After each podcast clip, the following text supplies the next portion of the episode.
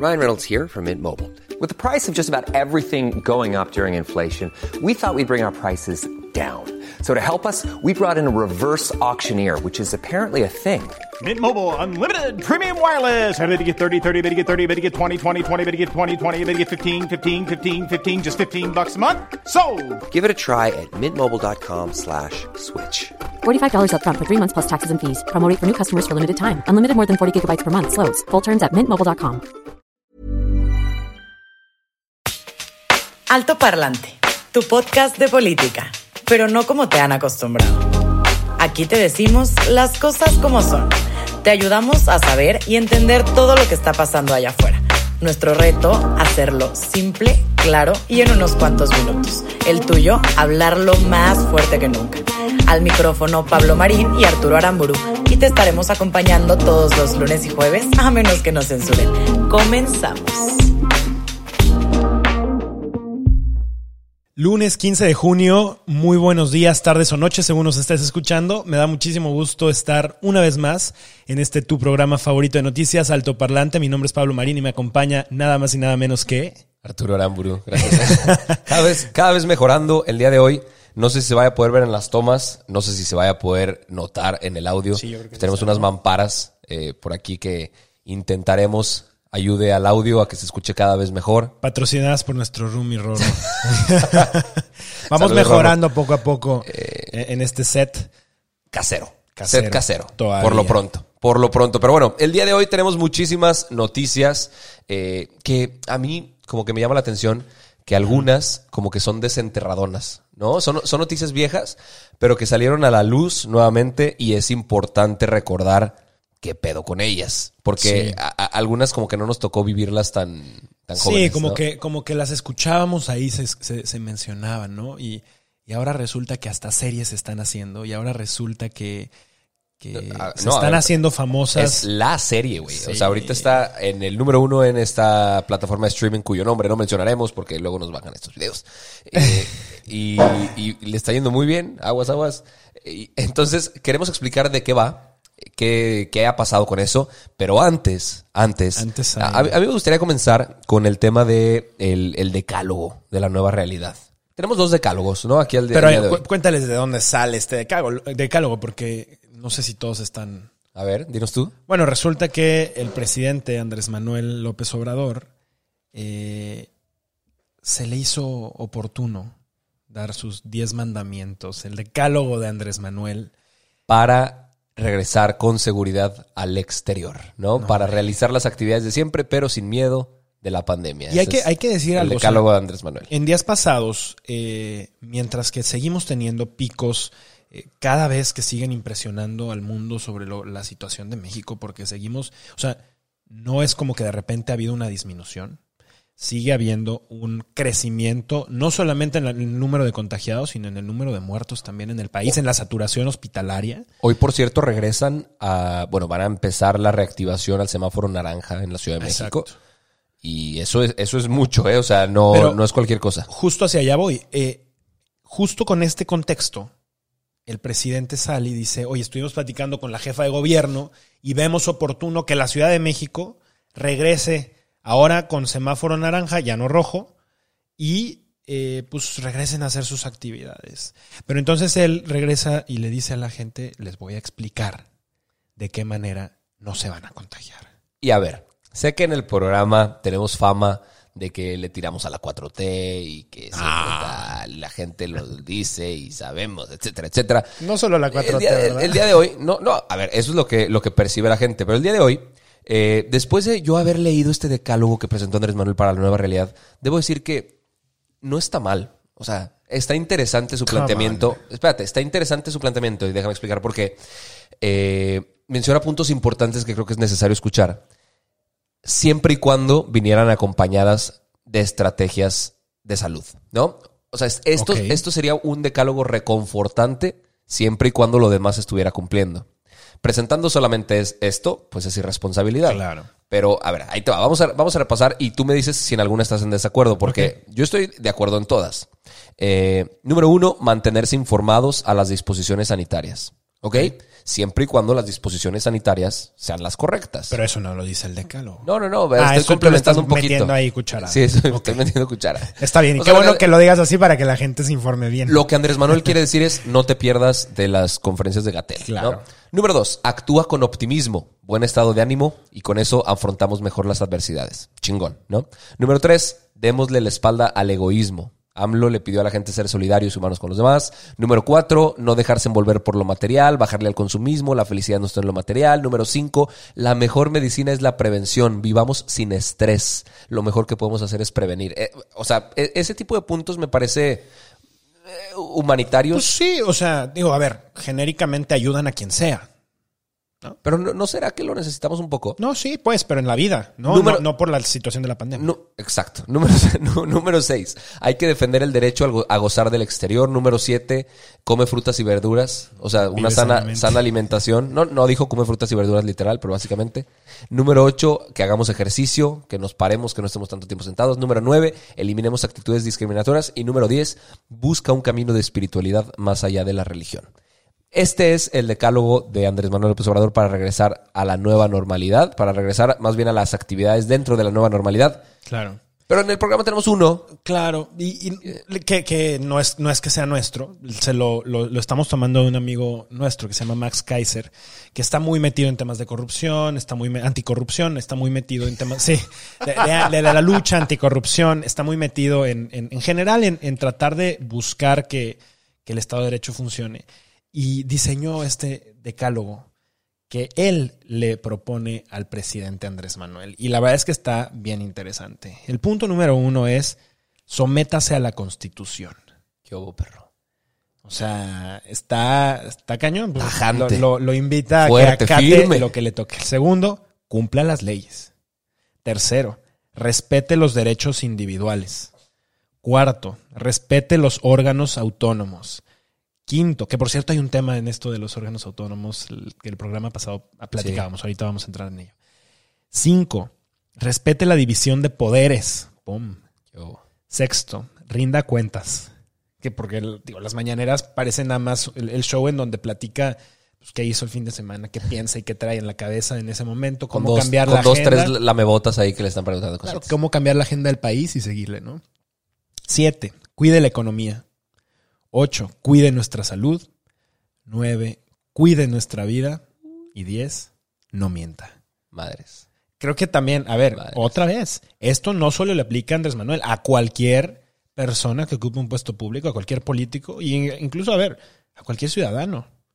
Hay que, hay que vivir cumpliendo las leyes, respetando los derechos individuales. Claro. Eh, O sea, Me parece lógico, ¿no? A ver, se- se- serían 10 puntos que no tendrían que ponerse en tela de juicio por Claro. ningún político.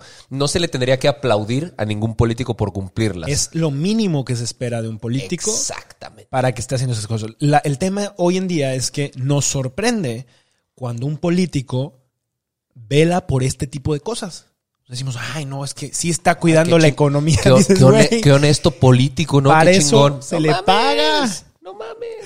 O sea, es- está muy cañón. Creo que sí necesitamos como sociedad empezar a abrir los ojos y decir, güey, ¿cuál es la realidad de, de- de los políticos con los que estamos conviviendo? ¿Y qué es lo que queremos pedirles y exigirles? Eso, eso. ¿Qué exigencias podemos tener? Claro. Pero a ver, eh, ¿qué, qué tanto puedes exigir tú como ciudadano si tú tampoco estás cumpliendo tu rol? Que también ese es otro tema. ¿No?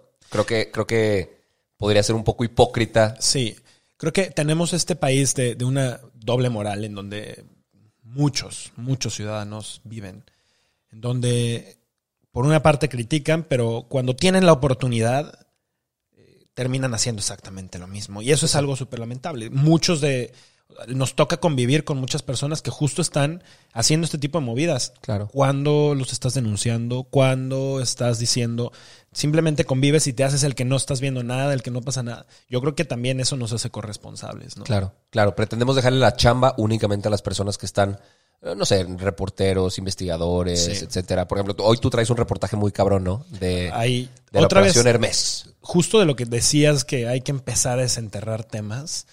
De repente salió esto, lo, lo trajo a, a la luz Aristegui, eh, junto con un grupo de investigadores muy, muy profesional. El equipo de Aristegui normalmente es, Es el es que ha traído capaz, golpes muy fuertes. Muy cabrones. Claro. Muy cabrones. Saludos a la gente de Aristegui. Pero, pero pues sí, o sea, ¿quieres que nos vayamos con eso? Sí, sí, sí. Pues resulta Démosle, que démosle. a las 5.47 de la tarde, el 4 de junio del 2018, todavía era presidente eh, Enrique Peña Nieto, O sea, ya van dos años. ya de van esa dos años de eso. Un hombre ingresó a Hermes, que es el sistema instalado en algunas computadoras de la Unidad de Inteligencia Financiera y que es parte de la eh, Secretaría de Hacienda y Crédito Público. Ya les hemos platicado antes sobre esto. Ahora resulta que esta unidad de inteligencia financiera pues, no se utiliza más que para persecuciones políticas. Antes también funcionaba de una manera muy similar. Pero resulta que aprieta al- algunas cuantas teclas y envía un requerimiento muy particular. Y es que en ese requerimiento desbloquea casi 1.100 millones de pesos y 18 millones de dólares de 722 cuentas que estaban ligadas al cártel de Sinaloa, al cártel de Jalisco Nueva Generación y a otros grupos del narco pues, muy fuertes, con cuentas de personas y empresas sobre las que se sabía que estaban ligadas a un lavado de dinero por parte del narco. Ya se sabía, o sea, ya, ya había cosas contundentes ¿Y por las fue? cuales se les había congelado, allá vamos. Eh, y, y resulta que entonces pasa esto. Esto es importante decirlo, esto es menos de un mes antes de la elección que Uy, termina uy, uy. votando fuera al PRI de Los Pinos. Y pues estas 722 cuentas bancarias fueron o sea, dadas de liberadas por el jefe de la unidad de inteligencia financiera, nada más y nada menos. Entonces, eh, obviamente, es- esto está eh, ligado a temas también de la estafa maestra. Eh, estas cuentas, había cientos de compañías de factureras que, que estaban ligadas a esto, particulares, firmas empresariales. Vamos, era un desvío de recursos públicos para O sea, que pero- pudieran financiar las campañas electorales del PRI. Claro. O sea, las ese- que venían ese- para, el dos- para el 18. Para las que fueron el 18 y que perdió. O sea, le metieron lana a. Ok. Pues o sea, eso es lo que ahora Aristegui saca. O, o Y- era lana que querían llevarse antes de salir del poder. Pues por lo que dice Aristegui, eh, más bien eran hacia la campaña eh, del PRI. Eh, algunos de los nombres que suenan, que, que estaban vinculados a esto, es eh, son cuentas de el Chapo Guzmán, Rafael Caro Quintero, eh, Juan José. El Azul Esparragosa Moreno. En fin, o sea, yo, yo me quedo aquí con una pregunta. O sea, el timing para tocar este tema, ¿por qué hasta ahora se sabe de esto? Estamos hablando de algo que sucedió hace dos años. Porque Morena pactó con el PRI. Pues no sé, no sé. Eh, ¿Por qué se habla ahora de la unidad de inteligencia financiera? Estamos hablando del narco, estamos hablando de Peña. Eh, más adelante se habla también que el exministro Medina Mora, al que hicieron renunciar el gobierno de la 4T, estuvo involucrado también y dio instrucciones ahí dentro de la. Suprema Corte. O sea, yo me quedo preguntándome y, y seguramente esto irá desatando cosas. Seguramente hoy va a empezar a salir en algunos, en algunos titulares de los periódicos. Ya lo veíamos hoy en la mañana. Eh, pero esto yo creo que va a ser un tema del que se va a hablar toda la semana porque están desenterrando una porquería y una cantidad de cosas que pues nadie sabía. Y fue algo muy, muy en secretito.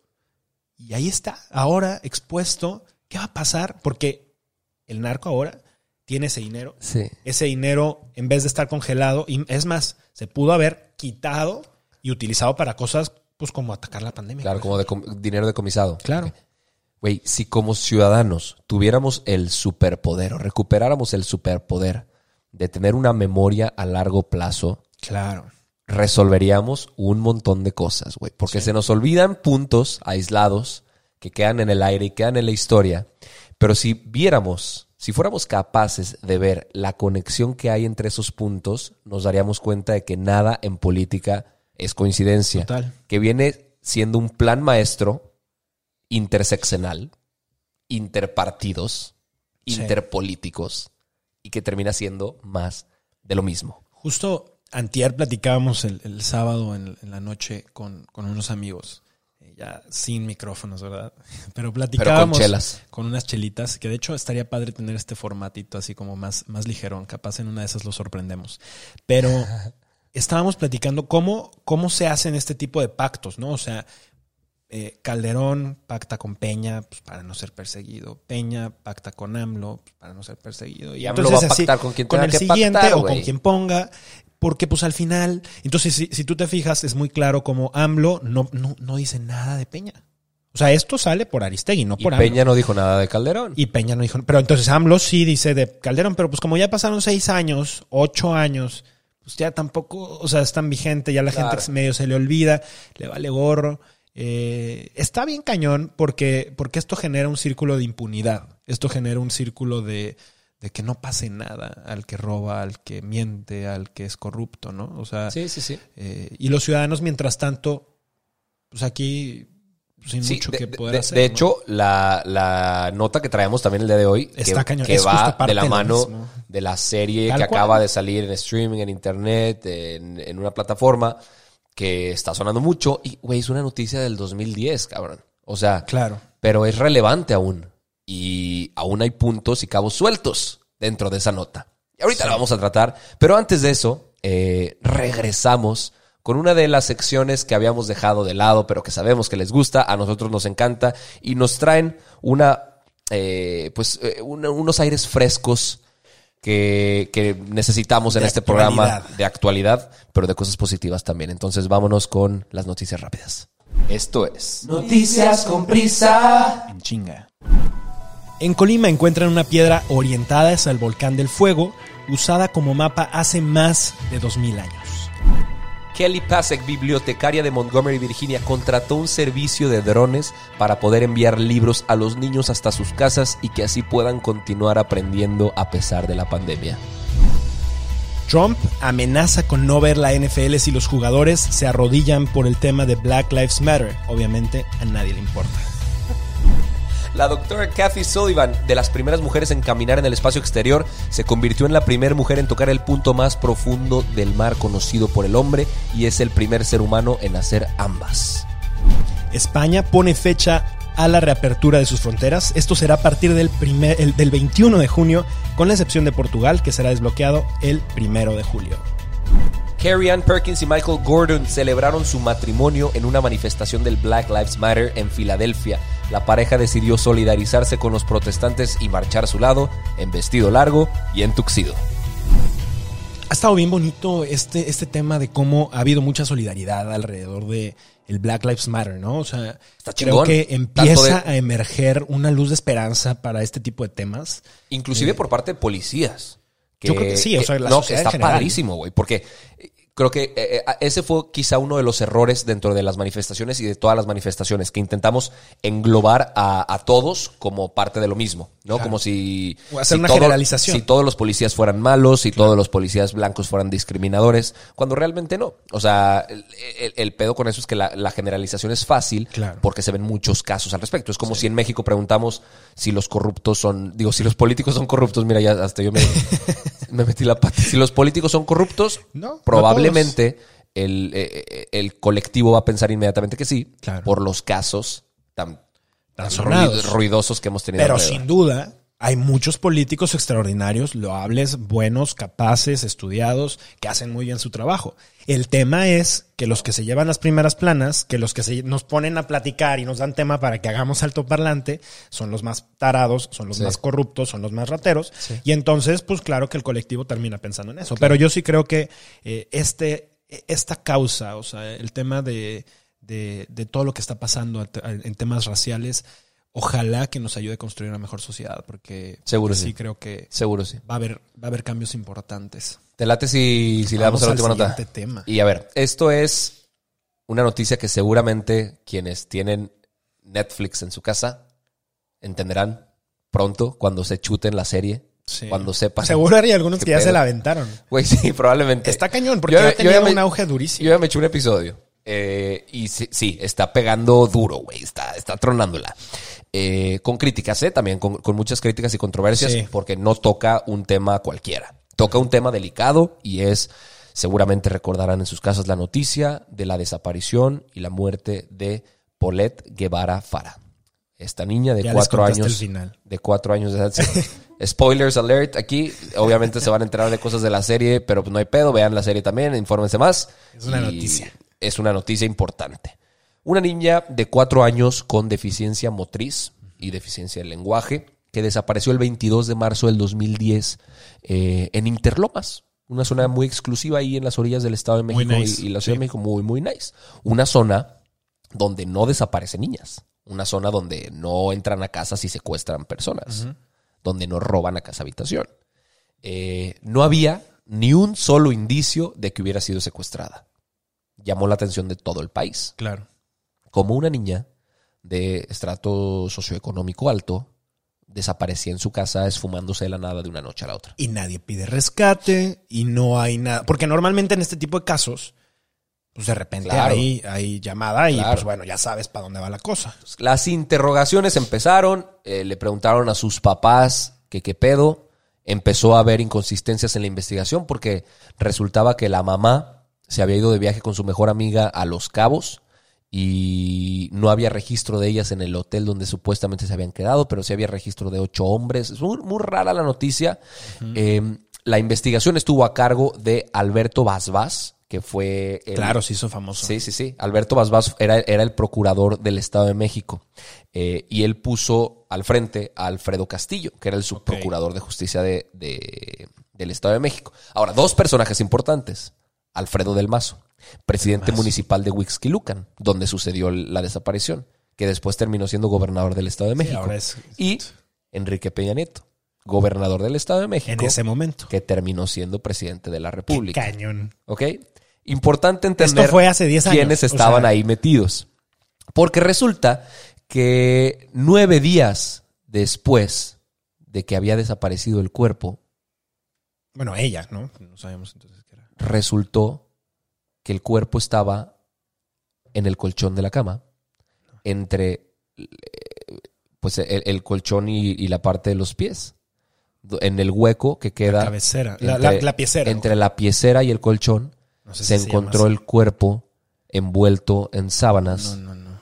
y supuestamente, a ver, estuvo la Procuraduría General de la República, estuvo la Procuraduría del Estado de México, estuvo la Procuraduría del Distrito Federal, estuvo la Oficina Federal de Investigación de Estados Unidos, hubo expertos criminalísticos de la Marina y del Ejército Mexicano Y todos hicieron peritajes. y no pudieron... Todos estuvieron ahí. Oye, oye, un peritaje implica pues, mover un poco la zona, ¿no? cabrón, O sea, ver. hasta hicieron Oye. entrevistas arriba del puto colchón. Claro, la, la mamá salió en entrevistas ahí. Y- Entrevistaron a la mamá en el lugar. Sí. Oye, perdón, Cinco días después de que había desaparecido. Diez días después, un cuerpo eh, Huele. Huele. O sea, ya está en estado de descomposición. Como para que nadie se dé cuenta. Por más Está- que sea una niña. o Está sea, muy impresionante. Entonces aquí las dudas y preguntas que siguen sin resolverse y las dejamos allá para que cada quien reflexione en su casa. ¿Fue todo esto un montaje? Pero por supuesto que sí. ¿Qué estaban encubriendo con ese montaje? Who the fuck knows? ¿Qué estaba pasando que querían ocultar? ¿Quién sabe? ¿Hacia dónde querían distraer la atención? ¿Quién sabe? Y ustedes se preguntarán, pues seguramente hubo gente sancionada después de todo esto. Pues no. Alberto Basbás, el procurador, renunció después de- del escándalo por la presión mediática que hubo. Pero pues no, no, no se fue a cumplir ahí con su penitencia de haberlo hecho fatal. Lo mandaron al frente de la UIF después de eso. Y después de eso, al frente del CISEN, el Centro de Investigación y Seguridad Nacional. Claro. Eh, no solo eso, una investigación de reforma en el 2018 reveló que estaba al frente de una red de espionaje de más de 300 políticos, empresarios, ministros, legisladores y delegados cercanos a la 4T. Ah, ya sé, sí, claro, esa nota fue. Se, se oyó muchísimo. Alfredo Castillo. Alfredo Castillo, después de que termine el caso, pasa de ser subprocurador a ser procurador y después de ser procurador pasa a ser el titular de la CONADE, la Comisión Nacional de Cultura Física y Deporte a nivel nacional. Y también se le critica muchísimo. Alfredo del Mazo, pues ya sabemos, presidente municipal de Huixquilucan, después director general del Banco Nacional de Obras y Servicios Públicos Banobras, que estuvo metido en escandalazos con el tema de Odebrecht. Sí, donde sí, sí, sí, desviaron recursos para campañas políticas y pues sabemos el, el resto es historia. Y Enrique Peña Nieto, ¿para qué les contamos? El güey está disfrutando ahí con, con la nueva novia, güey. que Ya quién sabe dónde esté. Ah, pero Con alguna de las nuevas novias. Eh, está cañón, está cañón cómo, cómo estos temas regresan, está cañón cómo estos temas resurgen y está padre que, que las plataformas retomen este tipo de temas. Yo sí Claro. tengo una, una crítica tanto para Spotify, híjole, nos están escuchando por ahí, como para que nos eh, valga el madre, mismo. Netflix Seamos cómo están eh, lucrando con, con los temas tan negativos. O sea, creo que eh, tanto en temas de política como en temas de narcos, como en temas de violencia, les encanta lucrar con estas cosas. Ojalá que podamos generar... romantizar historias de esto, ¿no? Sí, pero yo creo que tenemos en, en México y en el mundo tanto capacidad y talento artístico como la- el interés también por parte del público de tener otro tipo de cosas. Ojalá que no sean los, los titulares o los más vendidos o los más taquilleras la- los programas en donde solamente se hable del morbo, donde se les Que no lo, hacen, no lo hacen solo en México, ¿eh? No, no, por todos lados, pero sí creo que en Inclusive México en hace dos episodios hablamos, acuérdate, del- de, la serie de, de Epstein. El, Sí. el- el- el- Eh, este, este pedófilo, que también es una historia macabrísima. Entiendo que el morbo vende en el mundo, pero sí creo que en México y en América Latina les ha gustado lucrar Claro. específicamente con el tema de- del narco y creo que tenemos que empezar a entender que no podemos poner en un pedestal a delincuentes que están matando gente, que nos están haciendo daño, por más que pueda vender, tenemos que poner la otra realidad. Claro. Y, y- y, pues bueno, esto... Eso una. Y la otra, que no bajemos la cabeza hasta que se esclarezcan las dudas Claro. que quedan abiertas en casos tan cabrones como este y como todos. Sí. O sea que, que, y vuelvo a lo mismo, sé que es la segunda vez que lo hablo en el episodio, pero que nuestra memoria no dé para poquito, Claro. que dé para un chingo. Y Sí. que no quitemos la, el dedo de la llaga, del yugo o como se le llame, Sí. hasta que respondan los cabrones. No- Nosotros no vamos a quitar el dedo en renglón en un tema que justo el episodio pasado les platicábamos. No sé si se acuerdan que en el capítulo pasado les platicábamos que uno de los senadores, Monreal, del partido Morena, había buscado fusionar los órganos reguladores y ahora resulta que desestimó esta, esta fusión porque pues sintió que, que la gente habló demasiado de esto y eh, ahora ya dijo, no, esto ya no va para adelante, eh, nos echamos para atrás, esto es muy bueno. Creo que el que hayamos puesto en la agenda hablar de estos temas eh, Y que le se- hizo que por lo menos se para atrás. Claro. Ojalá que no se nos vayan este tipo de temas porque sería gravísimo que vayamos perdiendo de a poquito este tipo de cosas. Vamos a seguir viendo qué es lo que pasa, no quitaremos el dedo en renglón. Y esto fue todo por este programa. 26 minutitos De pura información. información, de chisme, de, de todo un poquito. Eh, un gusto estar con ustedes. Muchísimas gracias. Recuerden suscribirse al canal de YouTube, escucharnos por Spotify, compartirlo con sus familiares, amigos, con todas las personas que conozcan y que crean que les puede servir y ayudar. Les agradecemos Esto muchísimo. Nos vemos el próximo jueves. Gracias. Bye. Esto es todo por hoy, pero sin llorar. Estaremos de vuelta cada lunes y jueves en todas las plataformas. Si crees que alguien necesita entender las cosas como son, compártele este capítulo. Nos vemos. ¿No se merece tu familia lo mejor? Entonces, ¿por qué no los mejores huevos? Ahora, Egglands Best están disponibles en deliciosas opciones. Huevos clásicos, de gallina libre de jaula y orgánicos de Egglands, que ofrecen un sabor más delicioso y fresco de granja que le encantará a tu familia. En comparación con los huevos ordinarios, Egglands Best contiene la mejor nutrición como 6 veces más vitamina D, 10 veces más vitamina E y el doble de omega 3 y B12. Solo Egglands Best. Mejor sabor, mejor nutrición, mejores huevos. Visita egglandsbest.com para más información.